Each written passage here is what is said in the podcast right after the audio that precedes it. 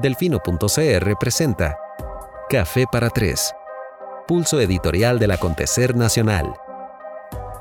Para los que están entrando en este momento y que tengan más o menos una idea de por dónde va a ir la cosa, vamos a empezar por, bueno, se va a empezar por explicarnos cuál es la situación actual, eh, en qué estamos, qué estamos esperando, más o menos cuándo podríamos tener un poquito más de luz y por qué a partir de ese contexto ya vamos a poder conversar un poquito más en torno a eh, cómo funciona el, sistema electoral, por lo menos a nivel de presidencia de la República en Estados Unidos.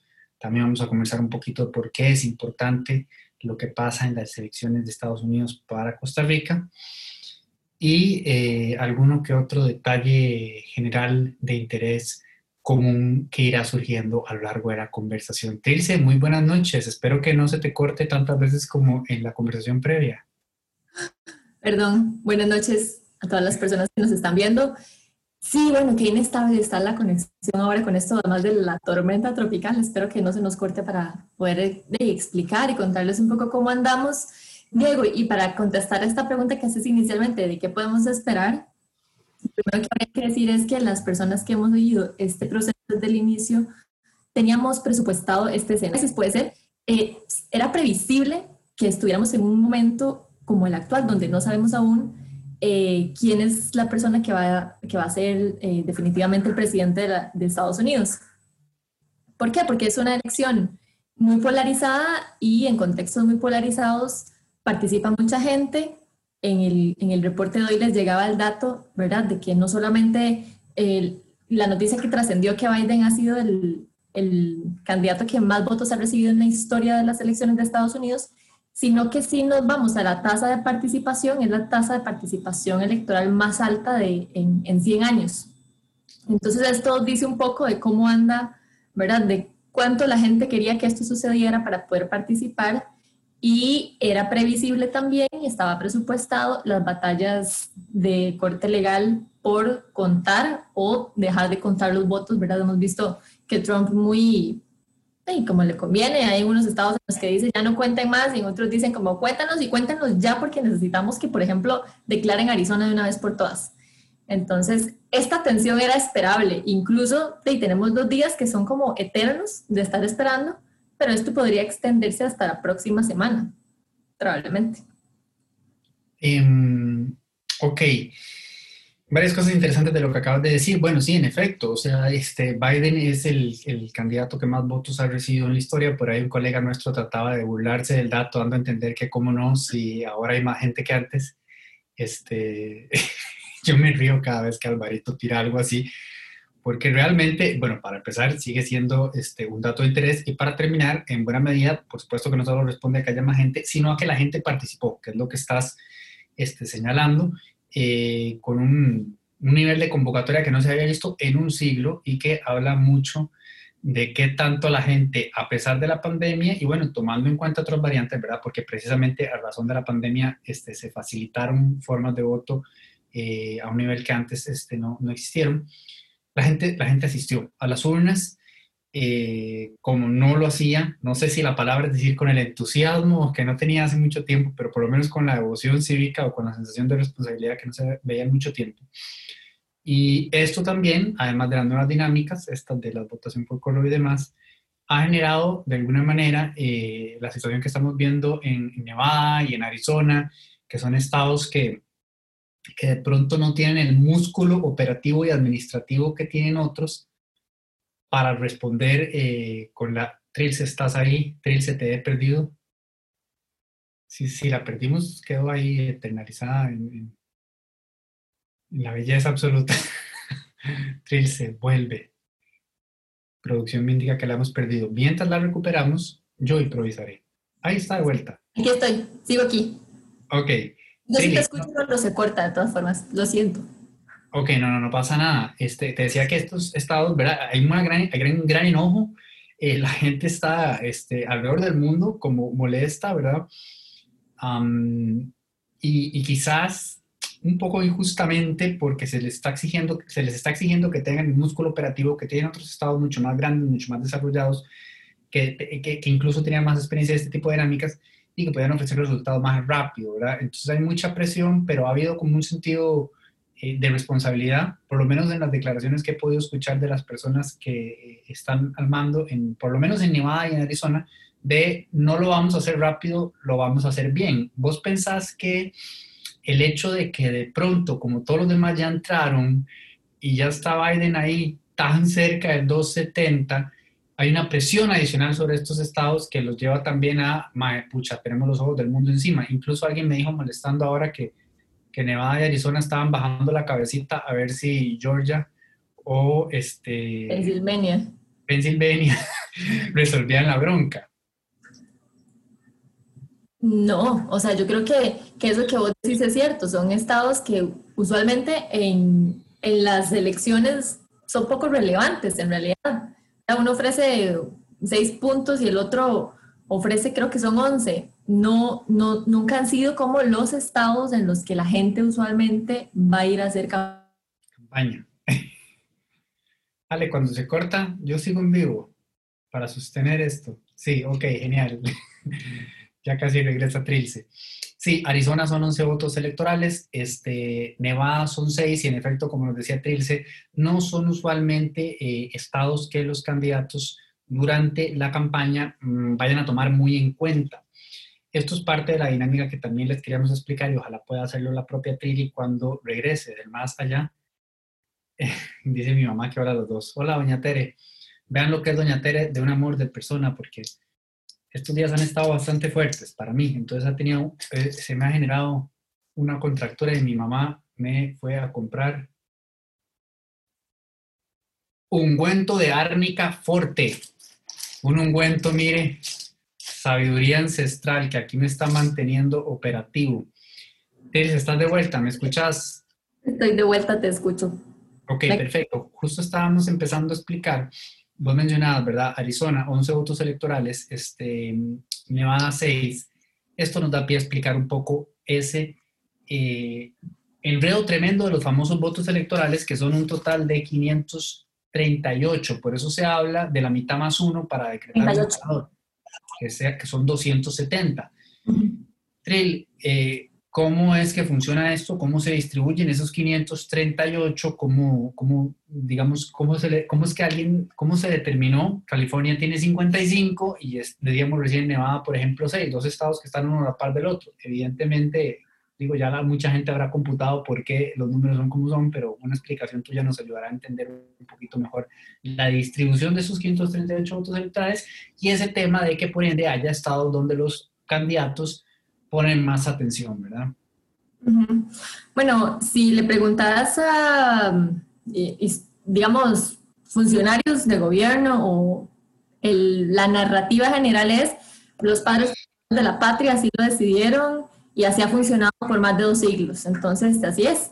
Si uno se va un poco a ver cómo funciona, ¿verdad? Eh, esta diferencia entre los estados del norte y los estados del sur es un peso histórico realmente importante, además que nos ayuda a entender el contexto actual y eh, además cuando hablamos, también como para ir encadenando un poco y que vayamos entendiendo cómo se hizo este sistema, eh, los estados del norte ya eran, digamos, estados, me estoy adelantando un poco la historia, eran estados libres, los estados del sur no, y entonces en algún momento dijeron, bueno, hagamos voto eh, directo. Y dijeron, mm, que no nos sirve tanto en el sur porque en el sur ya que tenemos esclavos y entonces evidentemente siempre van a ganar los estados del norte. Entonces esa parte de la historia que omiten decir como, ay, fue nada más como una cosa que decidieron los padres fundadores de la patria para que no hubiese eh, una sobre representación, lo que ellos decían, de los estados más poblados, que eran los del norte. Entonces del sur decían, aquí casi no hay población y no queremos que evidentemente siempre nos gobiernen por lo que a los del norte les conviene. No este cuento de la, de la esclavitud, que también fue un, eh, algo decisivo en este, en este sistema, porque cuando volvieron a proponer que hicieran voto directo, dijeron, bueno, no porque aquí no vota tanta gente como allá, porque allá los ciudadanos son libres y acá no. Bueno, luego hicieron ahí como que los votos de las personas esclavas valían tres quintas partes que la de una persona libre, etcétera. Y cuando ya se, ya se fue la esclavitud, ya el, sistema estaba instaurado. Entonces, eso básicamente históricamente no lo han querido reformar. Los estados del sur siempre tuvieron como una, como una ventaja sobre los... Eres bella, bella, bella. Mm. bueno, es que nunca sé cuándo va a regresar. Este, los estados del norte por esta sobrerepresentación. Estoy. Ok, ok, bueno. Muy bien.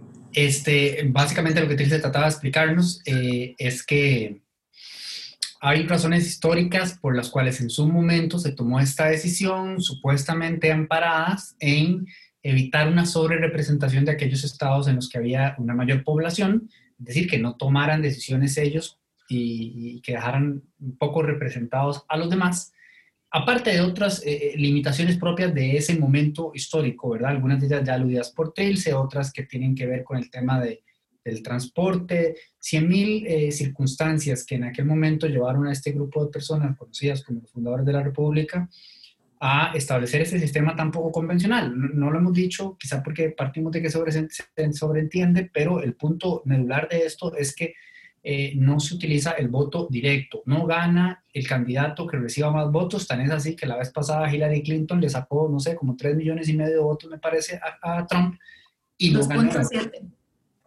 Además, aunado a eso, este, en la inmensa mayoría de los estados, con la excepción de Maine y de Nebraska, que de por sí son eh, chiquiticos porque cada uno lo que tiene son dos votos, si no me equivoco, en todos los otros estados, básicamente, el candidato que consigue más votos de la gente, es decir, del voto popular, todo, es un, es un todo nada. Entonces, si en California, que tiene 55 votos electorales, que es el estado más poblado, por esa razón tiene 55, este, gana Biden, los 55 van a ser para Biden. Eso quiere decir que los 4 millones 100 mil que hay en este momento registrados a favor de, Trump van a ser más porque vamos por 66% de votos este, contados, pero bueno, es evidente que California lo, va a ganar Biden. Eh, ya está captado para Biden inclusive. Eh, e, ellos se quedan, digamos, por decirlo así, sin que su voto sea eh, representado. Entonces ese sistema también genera características muy interesantes y muy complejas que nos colocan en escenarios como este. Quizá Trill explicar un poquito el, concepto de lo que se entiende por estado rojo, estado azul y estado péndulo, que los estados péndulos jugaron un papel importantísimo hace cuatro años y lo están volviendo a jugar en este momento. Los estados azules son los que históricamente se han reconocido que simpatizan más con el Partido Demócrata, que son los de la costa eh, oeste y los que están usualmente al norte. ¿Verdad? Eh, digamos, es que todas estas características históricas siguen teniendo peso hasta el día de hoy. Entonces, bueno, los estados azul por excelencia son Washington, eh, California, New York, ¿verdad? Esos son como por excelencia. Los rojos son los estados que simpatizan más por, con el Partido Republicano e históricamente han sido los partidos del sur, eh, los, los estados que están al sur del país. Y los péndulos son los que en una ocasión votan a uno y en otra ocasión votan a otro entonces los partidos, eh, aparte de querer disputarse esos votos, son estados que ofrecen votos eh, significativos, ¿verdad? Entonces, ¿cómo saberlo? Ahora, con estos estados péndulo, por ejemplo, mucho se ha dicho que Florida es un estado péndulo, pero con esta nueva victoria que le da a, a Trump, la gente en realidad empieza a preguntarse si realmente es un estado péndulo o por las características sociales, digamos, por la gente que vive ahí, uno pensaría que es péndulo, ¿verdad? Porque uno diría, bueno, es que hay mucho latino, ¿verdad? Hay mucho migrante, tal vez no simpatizan tanto con los republicanos, pero uno de eso lo ve desde afuera. Ya la gente que vive ahí es otra cosa, ¿verdad? Entonces, ahora dicen como que tal vez Florida no, no deberíamos considerarla tan péndulo, pero, pero lo consideran. Entonces, esa es como la diferencia. Y una cosa, eh, Machino, que, que quería decir es que, bueno, vos decías, a los estados se les reparten los votos electorales de acuerdo a la cantidad de población que vive en ese estado, pero el sistema legislativo de Estados Unidos tiene dos cámaras, la Cámara Alta, que es el Senado, y la Cámara Baja, que es la Cámara de Representantes.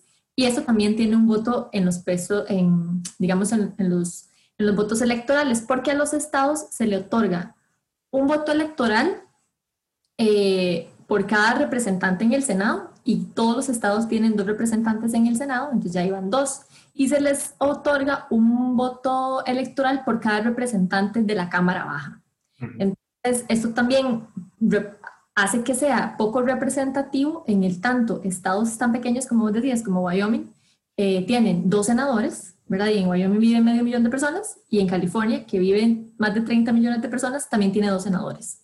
Entonces, por ese lado es poco representativo esta, esta distribución que genera en el resto del sistema político, que también es importante entender, digamos, esa disparidad que hay y por qué, y es la eterna lucha de por qué estados tan pequeños, sobre representados, tienen tanta validez a la hora de tomar decisiones a nivel país, digamos. Eso también es como una característica poco funcional de un sistema político de un país tan importante como Estados Unidos. Y tan complejo y con dinámicas tan este, particulares. Esa distribución, digamos, de darle a todos los estados por igual dos representantes en el Senado, precisamente lo que buscaba era equiparar un poquito el terreno de juego para que lugares como Montana y North Dakota y Wyoming precisamente, este, Idaho, estados de los que nunca nadie se acuerda, este, no quedaran completamente eh, eh, fumigados, ¿verdad? Entonces, en la Cámara Alta todo el mundo está en igualdad de condiciones, todos los estados, y esa en la Cámara este, Baja, donde está el representante del pueblo, de la gente, donde se dan esas diferencias significativas ya a nivel este, de representación. Y lo que pasa es que entonces para hacer la fórmula de cuántos votos electorales me toca por estado, todos tienen sus dos senadores y a partir de ahí empieza a contar cuántos representantes tiene la Cámara Baja y por ejemplo California tiene 53. Entonces, 55. Eh, por, eso llega, por, eso llega, a 55, es que tiene 53 de Cámara Baja más los dos senadores, pa, 55. Mientras que Montana tiene uno. Entonces, este, a ver, nos está hablando producción, algo quiere la gente. Expliquen por qué el 14 de diciembre muchos delegados pueden ir votar por quienes da la gana. Bueno, eh, o sea, sí pueden, pero no suele suceder. Ha pasado como nueve veces en toda la historia, nunca de forma determinante, y es otro de los...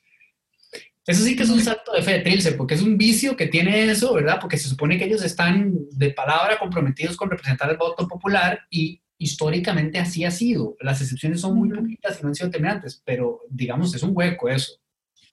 Sí, sí, es, es, es eso, es un juego, digamos, es un poco, que uno dice, wow, ¿por qué?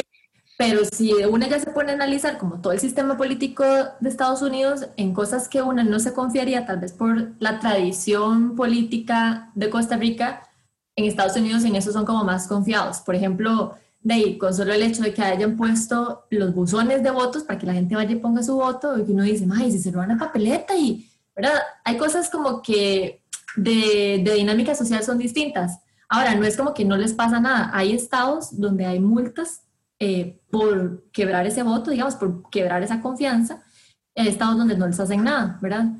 Y, digamos, hay, algunas multas, por ejemplo, la de Washington es de mil dólares, que, ¿verdad? Si uno es medio eh, malicioso, uno dice, y por debajo uno le da ahí como el guillo más, este más paga la multa, ya está. Pero no es usual que suceda eso. Porque si, si bien es cierto, el sistema está, las bases del sistema están mal fundamentadas desde la perspectiva de la lógica democrática, digamos, eh, han aprendido a tener ciertas dinámicas de confianza que les permite darse ese lujo de no tener algo como por ley, ¿verdad? Como que si, no usted se va a la cárcel o si no tiene, no sé algo. No existen como esas, esos eh, castigos tan severos como una pensaría, pero no es tan así, es cierto. Digamos, no, no, no es cierto que ellos pueden, digamos, el 14 de diciembre, cuando votan en el colegio electoral, cuando hacen, digamos, la formalidad, la pantomima, digamos, de ir a votar, no es tan cierto como que van a llegar y de pronto salió Trump ahí con 300 votos. No, no es tan así. Es altamente implausible. Sin embargo. Es altamente improbable, exacto. Sí es llamativo que, que, que eh, que estén esos huecos por ahí. Hay mucho que se puede decir de los gringos, pero algo que hay que darles es que también son, son muy orgullosos y entonces este, un, algo que les llena de orgullo es el cuento de ser la democracia, digamos, eh, más, más, antigua y, y, de respetar esas formas. Uno pensaría, por ejemplo, que podría haber este, temas de, de fraude con 50 estados distintos ahí eh, agarrándose cada uno con esta bronca y, y, es un tema que distintos estudios independientes internacionales han descartado más allá de que de nuevo cada uno de los estados tiene su propia forma de manejar esto y como bien mencionaste recién, cada uno tiene su propia legislación para manejar esto.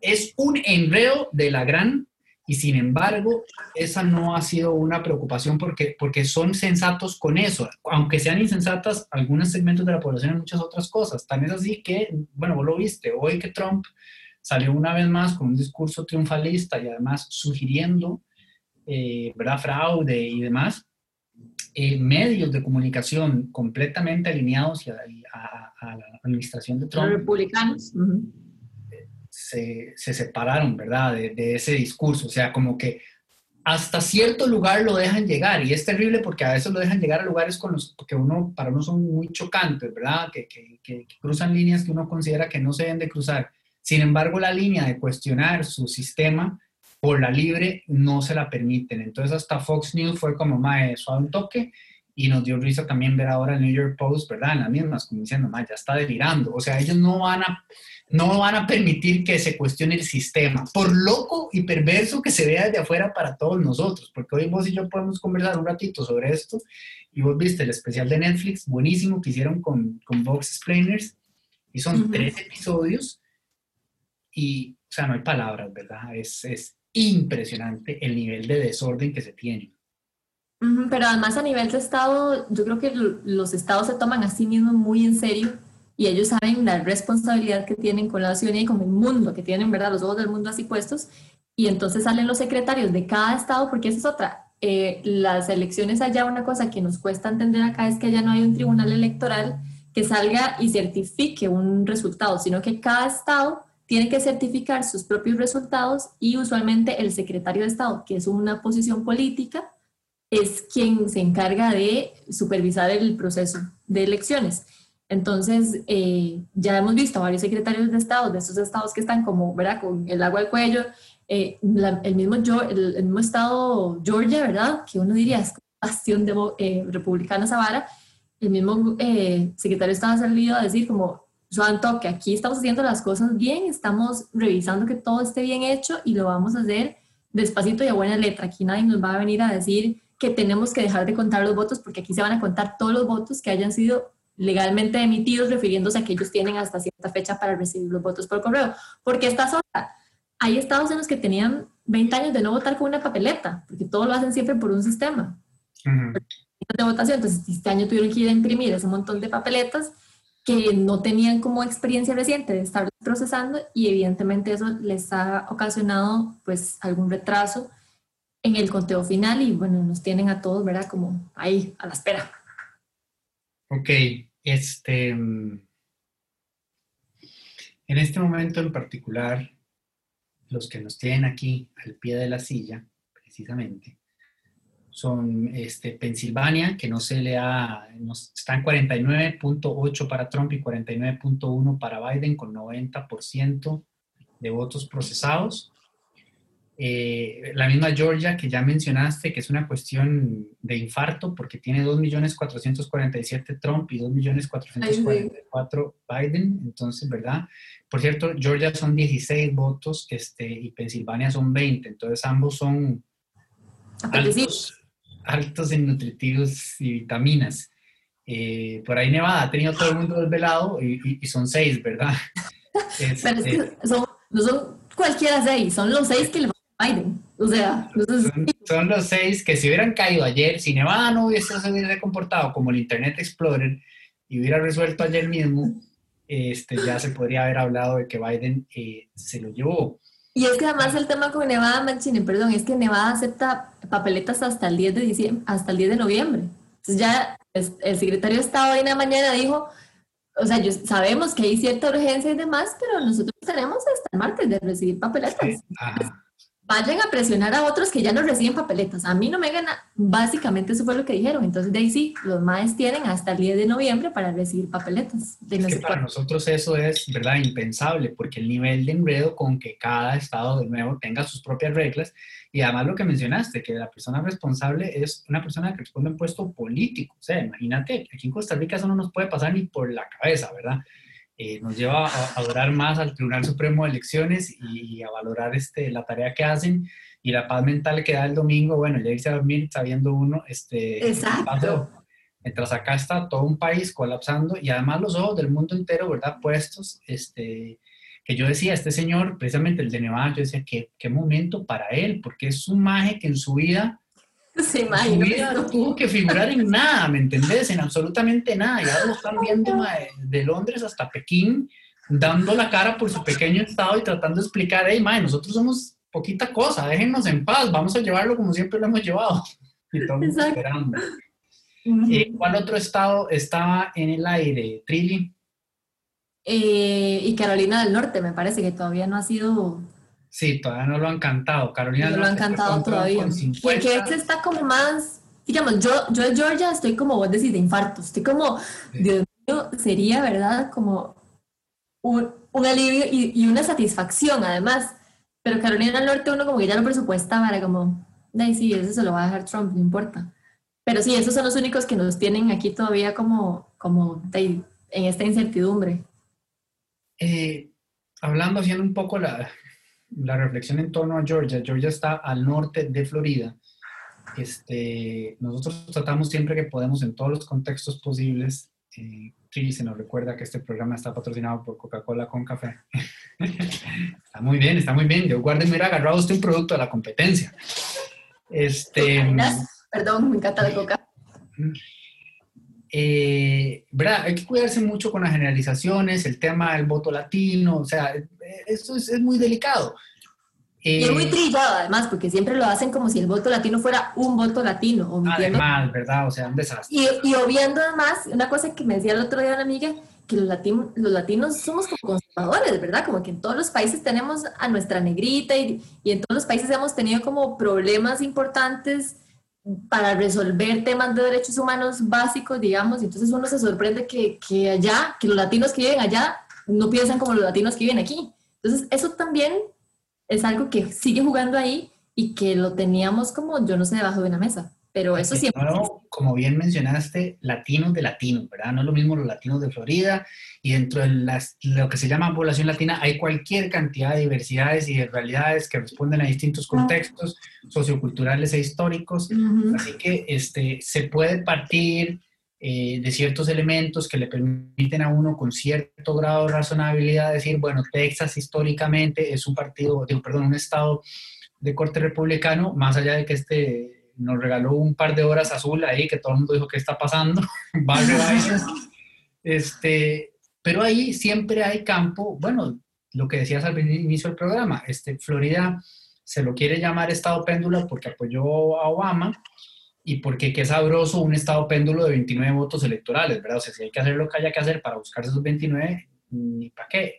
Estaba viendo un especial de la BBC que decía que un, que un presidente podría caer electo, una presidenta, con 13 estados. O sea, si se enfocara en 13 estados, eh, y el resto podrían votar lo que le diera la gana y, se lo lleva. Lo que pasa es que precisamente esos estados están muy divididos. Algunos son de tendencia roja, otros de tendencia azul, y por eso los péndulos son tan importantes en este momento, por cierto, este, de Wisconsin y Michigan, que si no me equivoco fueron de, Trump la vez pasada, este, votaron demócrata en esta ocasión. Y lo de Georgia es muy interesante porque es un estado sureño, este, tradicionalmente republicano, y, bueno, que se suele en el imaginario colectivo asociar con, esa, eh, con ese concepto, digamos, de redneck, ¿verdad? Este, y, pro armas. A mí me da mucha risa el especial del comediante Bill Burr, que decidió hacerlo, eh, uno de los más recientes, en Atlanta, y pasa todo el programa burlándose de ellos, diciéndoles como, bueno, o sea, ustedes son aquí como la República Pistola. Claro, Atlanta, eh, al ser una ciudad metrópoli ahí metida, pues es mucho más liberal y de hecho los resultados de, Atlanta en particular van a ser demócratas. Pero el tema es que al 99% de votos contados de todo el estado, estamos con una diferencia de 3.000 votos, ¿verdad? Eso es como la población de un pueblito de Turrialba. Entonces es muy impresionante y son 16 votos electorales. Este, si eso se resolviera entre hoy y mañana, de pronto no llegamos hasta el fin de semana. Si no, de pronto sí, y de pronto nos da el lunes que viene. Es así. Es así. Sí, de hecho sí, pero digamos, hay una diferencia entre que Joe Biden llegue a los 270 a que ya Joe Biden lo certifique como presidente, porque en cola están todas estas eh, demandas judiciales que está metiendo Trump y hasta que no se resuelva la última demanda de todas las que dice que va a plantear, no van a, a certificar a un presidente. Ahora, en donde él ha dicho que va a presentar esas demandas, los, los gobernadores han dicho que la presente, ¿verdad? En algunos estados, por ejemplo, como, como en, en, Wisconsin, que pidió recuento de votos, eh, ok, el estado dice, ok, los candidatos pueden pedir recuento de votos siempre y cuando la diferencia sea del menos del 1% de votos. Ahora la diferencia de votos está en 0.064%. El puede pedir ese recuento de votos, a Trump le va a costar, a la, campaña Trump le va a costar 3 millones de dólares porque el Estado dice, ok, pero tiene que pagar por lo que va a costar esto. Y además, no puede solicitar un recuento de votos hasta que nosotros certifiquemos el resultado definitivo. Y el resultado definitivo en Wisconsin no lo van a certificar hasta el 17 de noviembre. Entonces, igual, donde sea que él quiera presentar esto, este tipo de escenarios se puede replicar de acuerdo a las legislaciones de cada estado y alargar la cuestión y bueno, eh, eh, recordamos el último caso que sucedió que se resolvió una elección en Estados Unidos por una corte, que fue la Corte Suprema, fue la de Florida en el año 2000, para que en, había como este, esta disputa de cómo contaron unas papeletas y cómo no, y al final la Corte dijo, bueno, sí, eso se lo llevó, se lo llevó Bush. Y fue hasta en enero, o sea, pasamos Navidad, pasamos Año Nuevo, los Reyes Magos, y hasta enero. Entonces, por eso que Biden llegue a los 270 es como nada más un alivio ahí que unos dientes como, ah, ya, pero queda toda, todo el mal rato de pasar, digamos, por ese trago amargo y lo que eso significa para Estados Unidos a nivel mundial, lo que significa además como el simbolismo para la democracia mundial, qué pereza pasar por esto en contextos tan difíciles como los que estamos viviendo, ¿verdad? Es como es, inconveniente de todos los puntos de vista, pero yo no veo que Trump diga, ay, perdí, voy para mi casa, chao. No, tampoco es previsible que pase eso. Por eso yo digo que no hay que sorprenderse, porque el MAE viene diciendo como, aquí va a haber fraude, aquí va a haber fraude, aquí... Sale el MAE hoy diciendo a las 3 de la tarde, hubo fraude y todo el mundo, ¡Ah!". no, el MAE viene diciendo esto hace meses y era un poco un, un análisis que yo leí maravilloso que intenté compartírselo a los suscriptores y suscriptoras del Fino CR, pero, pero no pudo porque venía ahí como enlazado a un correo del Times y whatever. Bueno, ellos decían, lo que Trump nos está haciendo a la sociedad mundial es lo siguiente. Usted llega a una tienda por una tostadora y usted dice, mm, necesito un buen tostador y entra y el primero que ve vale 300 dólares. Y usted dice, pero ¿cómo? ¿Cómo voy a pagar 300 dólares por un bonito? Entonces empieza a caminar por los pasillos y, y se encuentra uno de 200 dólares y usted dice, ah, bueno, este está más barato. Y sigue pasando por los pasillos, ve varios de, que, de precios que van bajando y al final usted se compra un horno de 70 dólares y se va feliz porque usted dice, pucha, ¿cómo me iba yo a comprar un horno de 300 dólares? Cuando llega a su casa con el horno de 70 dólares, está la persona que vive con usted y le dice como, ¿por qué pagó 70 dólares por un horno? Eso cuesta usualmente 30. Y entonces usted se da cuenta como de, ¡Ah! Entonces, hemos estado expuestos y expuestas a este escenario de esto va a ser un fraude, esto va a ser un fraude, aquí todo está pasando mal y lo mejor que nos podría pasar es un fraude, porque ya estamos preparados para eso. Siento que, que no es normal que esto suceda en las elecciones de Estados Unidos, eso no es normal. Y entonces lo que Trump estaba haciendo era normalizando la situación y la narrativa para que cuando ya todo el mundo estuviera como, ay, de por sí iba a ser un fraude tenía razón. Y bueno, hay gente que se lo está creyendo y hay gente que aunque pensaba que no tenía razón, igual está asustada. Y era como previsible que pasara esto. Pero e, esa teoría del ancla, ¿cómo se llama? De, de, esta, em, de este ejemplo de la tostadora es algo como lo que nos está pasando. Él nos está vendiendo como que el mejor escenario posible iba a ser un fraude, porque evidentemente así lo estaba vendiendo. Y ahí tuvo a un montón de gente, a 67 millones de personas. O sea, son más de la gente que votó por Obama la primera vez. 67 millones de personas. Ese es un elemento interesantísimo también a tomar en cuenta, ¿verdad? La población está muy claramente este, dividida. Esto nos lleva a infinidad de, reflexiones. Ahora no se nos vaya nada, este, Trilly. A ver, lo primero, lo que dijiste, lo que está pasando, esto que podríamos interpretar como patadas de ahogadas de abogado de Trump. Era previsible, se esperaba, se cansó de decirlo Bill Maher en Real Time en HBO desde hace tres años. Trump va a decir esto, lo dijo hasta Bernie Sanders. Se sabía que esto iba a suceder. Este, no debe ni siquiera llamar al escándalo, por más reprochable que sea e inaceptable. Ayer compartíamos en Twitter el, discurso de concesión de, Bush, ¿verdad? Que mucha gente recuerda no con los mejores, este, con, las mejores, con el mejor Bush padre, ¿verdad? Y es un discurso de altura, ¿verdad? Diciendo lo que, lo que los gringos les gusta escuchar, que es, este, conozco la ruta, me pongo de inmediato a las órdenes del nuevo presidente, el pueblo ha hablado, para una transición pacífica y diligente y colaborar en todo lo que podamos. Eso es, es la narrativa, este, dice, siempre pregunta lo mismo, que si te llamas Trilce por el poemario. sí. Este, también preguntaron por el documental. Eh, pongan VOX en Netflix. Son tres episodios, son espectaculares, los tres son buenísimos y hablan muchísimo del reto que hay eh, por delante en Estados Unidos y por qué también es tan importante eh, eh, votar y por qué, como también explicó Clearse, es tan difícil este, modificar este sistema que, que, ellos tienen, pero que nada más es representativo de otros y de miles de problemas que hay en torno a cómo funcionan las elecciones, no solo las presidenciales, sino todas en general. Es una cuestión eh, dantesca y además eh, herencia de, un sistema racista y opresor. Pero que además, digamos, yo, yo hoy en la tarde me ponía a analizar un poco, como que sí, que todo el mundo está ahorita como diciendo, Ay, pero ¿cómo es posible que cada estado tiene y no, no haya una institución que responda a... Y uno dice, bueno, para bien o para mal, pasa de manera diferente y cada estado tiene su manera sí particular de llevar el pulso a esto, porque imagínate que de pronto eh, se prestara esa institución democrática para la narrativa de Trump, como sí lo hizo el, el Departamento de, de sí, el Departamento de Justicia, que dijo que iban a representar a Trump en unos, eh, en, unos mm, demandas por acoso sexual a una mujer.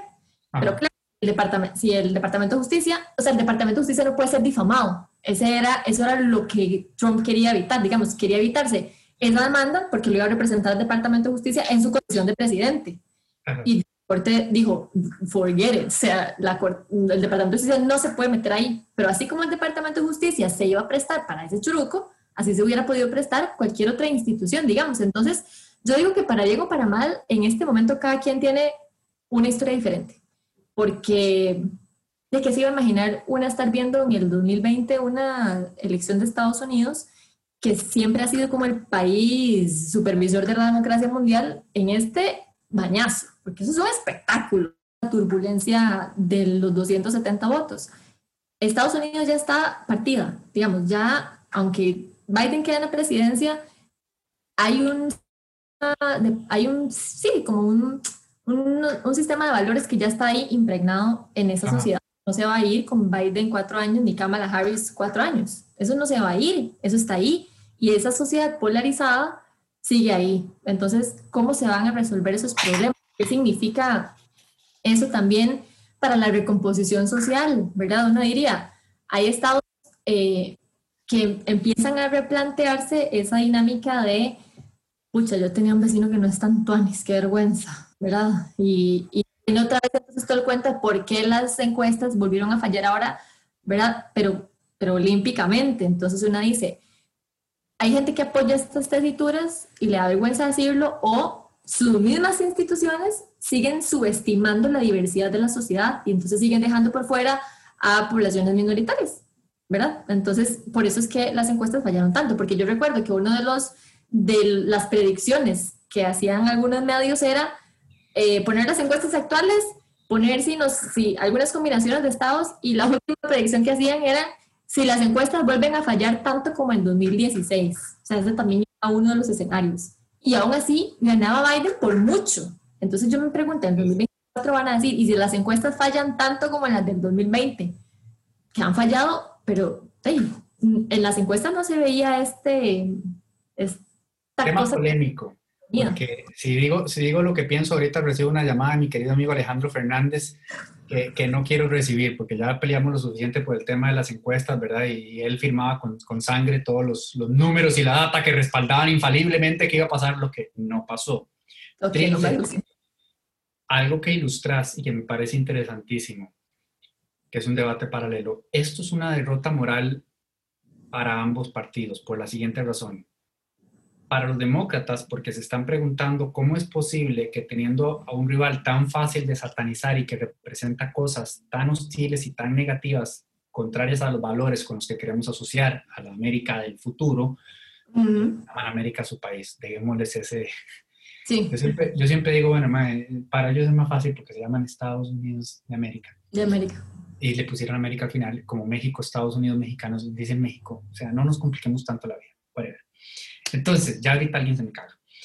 Em, para ellos esto es muy fuerte. Esto es muy fuerte porque el mensaje que están recibiendo es, a pesar de que esta persona representa esto, todos nosotros lo apoyamos pero también es una derrota moral para los republicanos porque hay un cierto sector importante y significativo de los republicanos que añoraba que Trump fuera realmente apaleado en las elecciones para salir de Trump, ¿verdad? Para decir, ya este MAE quedó desacreditado, podemos reconstruir nuestro partido con nuestras figuras históricas y nuestros valores históricos, que sí, tienen cierta corte más conservador, evidentemente, que, que, que el demócrata, pero que no están representados por este personaje. Y fallaron también en eso, porque Trump quedó, ¿verdad?, validado y fuerte y sólido con un, vos lo dijiste, votó más gente por él que por Obama, o sea, es de, de, de, escándalo, digamos.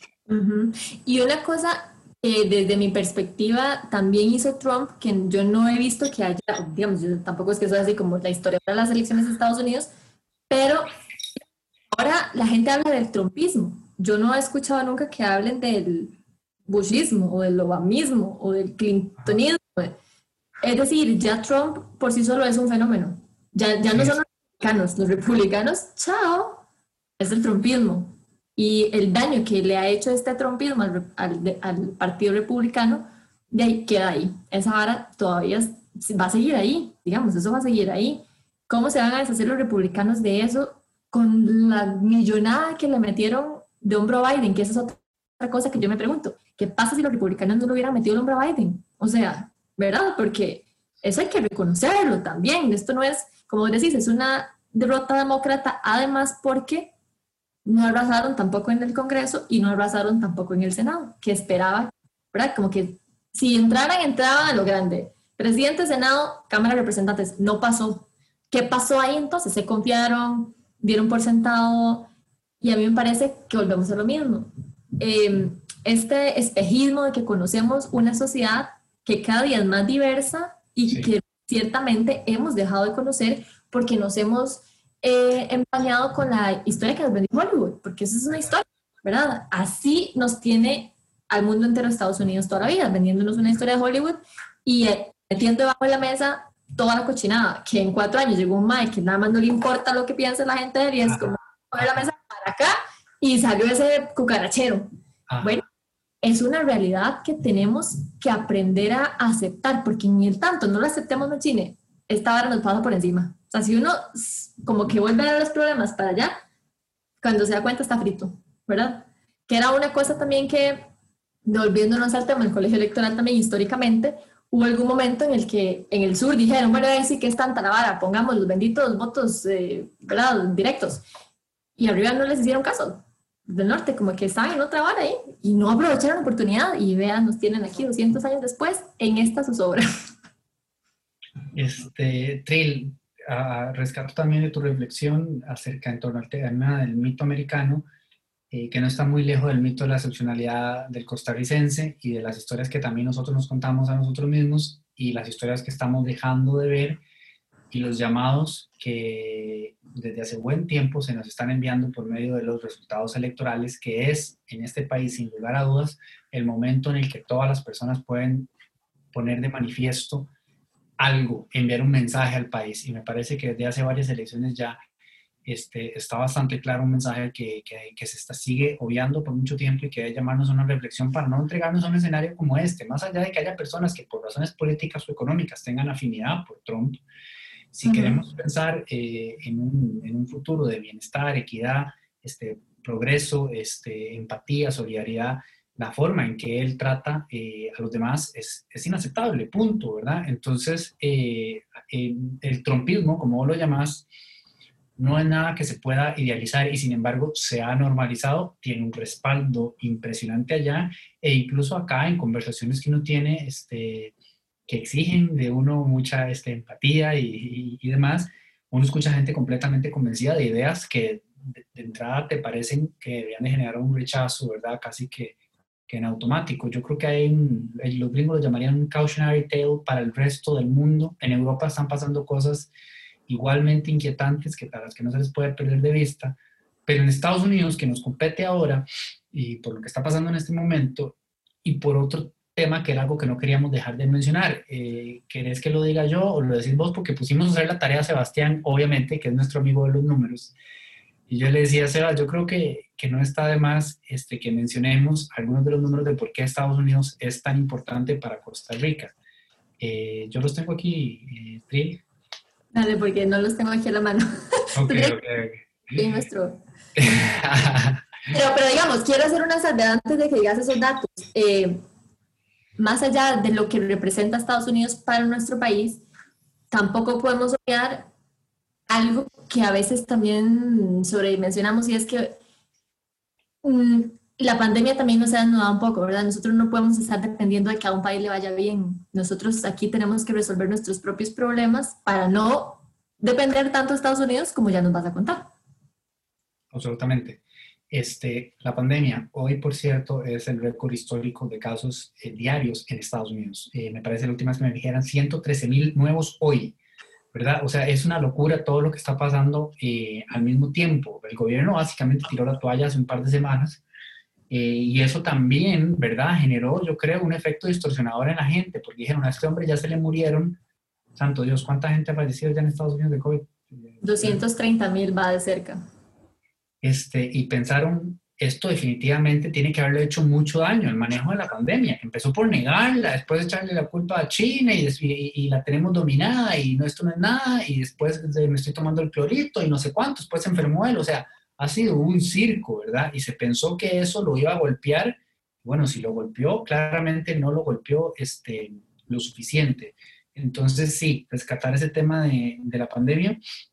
Y también otra cosa que quisiera eh, agregar antes de, leer estos numeritos es que, bueno, no solamente se trata de la relación que tiene Costa Rica con Estados Unidos, que es nuestro socio comercial más importante, evidentemente, sino con el mundo, ¿verdad? Este, como nación histórica y una de las naciones industriales más grandes que hay, en un momento en que el tema común del, de los, del ser humano es el calentamiento global. Entonces es muy representativo que justo al, anteayer, o sea, el día de las elecciones o antes, Trump... El, el, martes, el martes oficialmente. Oficialmente se sale a Estados Unidos del Acuerdo de París, ¿verdad? Y, Trump muy orgulloso lo, lo, anuncia como si fuera, bueno, no me voy a ir, pero si me voy, esto es lo último hago. Y fue muy interesante ver de inmediato a, Biden retuitearlo y decir, el día de hoy no salimos y en 70 y no sé cuántos días apenas yo asuma, entramos. Entonces, por eso importa, gente, cuando uno escucha, ¿por qué le están dando tanta pelota? Dígale a Cristiana Figueres, que fue a dar alma, vida y corazón en París para que el planeta entero se diera cuenta de lo que estamos enfrentando para la sobrevivencia de la especie, que no importa cuál sea la posición de Estados Unidos con respecto al Acuerdo de París, y seguramente esa señora, a pesar de que ella nos, este, nos cautiva, emociona y contagia todo el tiempo con el tema del optimismo radical, que es de lo que yo me he sostenido en los últimos años, perdería el optimismo radical por un segundo si tuviera que escuchar que no importa que pase, que diga Estados Unidos del acuerdo de París. Es importantísimo, es mucho lo que se juegan en estas elecciones. Entonces, bueno, eso era una reflexión paralela. Vamos a los números que nos, que nos consiguió SEAS. De cada 100 dólares de mercancía que el país exportó en el 2019, 41 fueron a Estados Unidos. El segundo destino más grande es Holanda y son 5.81 de cada 100. Hagan números. De cada 100 dólares de mercancía importada, 44.68 vienen de Estados Unidos, puro PlayStation y Xbox eso. El segundo país que más se acerca es China, donde provino 12,14 de cada 100. O sea, de nuevo, una diferencia significativa incluso con el segundo más importante. Por cada 100 dólares de inversión extranjera directa que entraron a Costa Rica entre el año 2012 y el 2018, 48.9 provenían de Estados Unidos, casi la mitad. El segundo más grande es España, de donde vienen 7,4. De nuevo, los números hablan por sí solos. De cada 100 personas extranjeras que entraron al país en el 2019, 42 eran estadounidenses. De toda Europa entraron 16 de cada 100. Eh, no podemos escapar este, a la realidad de los números y a por qué es tan importante lo que pase allá y cómo nos afecta a nosotros. Eso de todas maneras debe invitarnos a la reflexión que acaba de plantear Trilce y a la cual la pandemia eh, nos obligó a entrar de lleno, que es, bueno, nosotros tenemos que, porque se habla mucho de la independencia, ¿verdad? Que también es un constructo, todo es un constructo, todo es una religión, hasta la ciencia, la política, todo es una religión. Este, a diferencia que la ciencia sí cambia cosas, digamos, importantes. Por eso es la mejor de las religiones, porque se revisa y, acepta sus errores y, se corrige. Sigue siendo una religión, es una construcción humana, como lo es la noción de independencia, ¿verdad? más en un mundo globalizado, ¿verdad? Qué tan independientes fuimos todos que apenas alguien se comió un eh, murciélago por allá en una sopa, pasó todo lo que pasó. Entonces, sí, dentro de esas nuevas dinámicas de interconexión este, fenomenales que nos permiten progreso, pluriculturalidad y demás, hay que pensar también en cómo somos capaces nosotros mismos de responder por nuestra cuenta, que a final de cuentas nadie va a venir a salvarnos, ¿verdad? A la hora de la hora. Entonces, eh, esa reflexión que, que hiciste me pareció muy oportuna. Acá hay algunas consultas que entraron Dicen que si creemos que el aumento de participación en estas votaciones responde a diferentes movimientos sociales, digamos, convocando a la gente a votar, o por el miedo que tiene la gente de tener a Trump como presidente otro periodo. Yo diría que ambas cosas, y, pero también el deseo de tener a, Trump eh, otro periodo, ¿verdad? Porque de nuevo, muchísima gente fue a votar por Trump. La diferencia, aunque el voto popular ya claramente lo ganó Biden, la cantidad de votos que recibió Trump es astronómica también. Sí, y en realidad eso, eso es previsible, digamos, el aumento de participación en las sociedades es previsible, cual sea el país, en situaciones polarizantes como ahora. Son, ahora esta cosa sí se volvió personal, soy yo, son mis intereses contra los de aquel, no, no, es, no es este sentimiento de, no, por sí, ¿verdad? Ahí sí tienen como esa, como algo así como lo del sí y el no aquí, que estábamos súper polarizados, todo el mundo, y otra vez se ve este mismo fenómeno una ¿verdad? Por, así, por el pelito, que son polarizantes, digamos. Son situaciones donde están muy polarizados, participa mucha gente. Eso es como común. Aunque diste, digamos, el ejemplo dista, pero la situación es igual, son, son sociedades polarizadas. ¿Cómo ven la polarización religiosa en las elecciones de Estados Unidos y el resto de América? ¡Auch! Polarización religiosa, en las elecciones. Es que, eh, sinceramente, yo no quiero opinar algo que no sé, pero mi noción es que no es una polarización religiosa per se. Creo que Trump en la narrativa se hizo mucho de los evangélicos y los evangélicos y los evangélicos, pero los evangélicos no son un grupo monolítico tampoco. ¿Verdad? Eh, durante estas últimas semanas de campaña salió como un grupo diciendo nosotros vamos, estamos apoyando a Trump y salió otro gran grupo diciendo, con, o sea, si saben contar con nosotros no cuenten, no nos, no nos metan en esa bolsa a pesar de que se auto reconocen como personas evangélicas. Entonces yo no diría que es una polarización religiosa en este momento, considero más bien que fue como una narrativa que agarró Trump de batalla, que sí movilizó muchísima gente, pero no veo como que sea una guerra religiosa abierta, así como entre la gente en general. Sí es cierto que ese grupo apoyó más a Trump, pero no quiere decir que la gente tenga algo en contra de los evangélicos por ser evangélicos, sino como que el denominador común ahí es Trump, digamos. Y su utilización eh, siempre mediática de cualquier plataforma que le sirva para conseguir sus intereses, porque esa foto con la Biblia no se la cree ni la sobrina, creo que fue la que se burló. Eh, ¿Consideran que aspecto es tanto en pleno siglo XXI?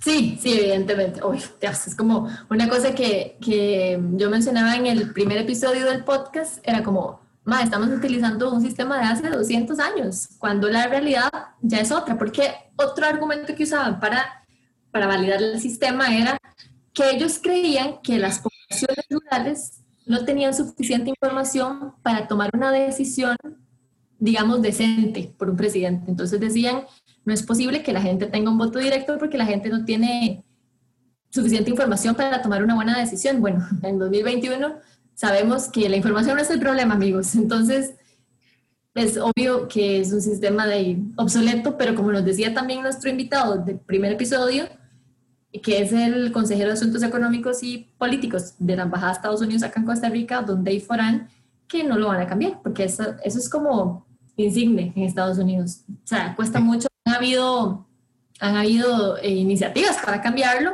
pero la más reciente quedó, digamos, sepultada hace tres años y nadie nunca más le ha dado pelota, porque eso significa cambiar todo un sistema, una estructura en la que está basada esa sociedad y si uno le pregunta a la gente también, como que si consideran que Estados Unidos es un país racista, la gente va a decir que no. Pero como decían por ahí, bueno, pero a 67 millones de personas no les importó que eso sea un problema para el resto de las otras personas. Y una, en una lectura también que les recomendaba hace algunas semanas en el reporte internacional, una historiadora contaba, ¿verdad? Al menos todas las personas en Estados Unidos tienen un familiar que tuvo alguna conexión con algún grupo racista.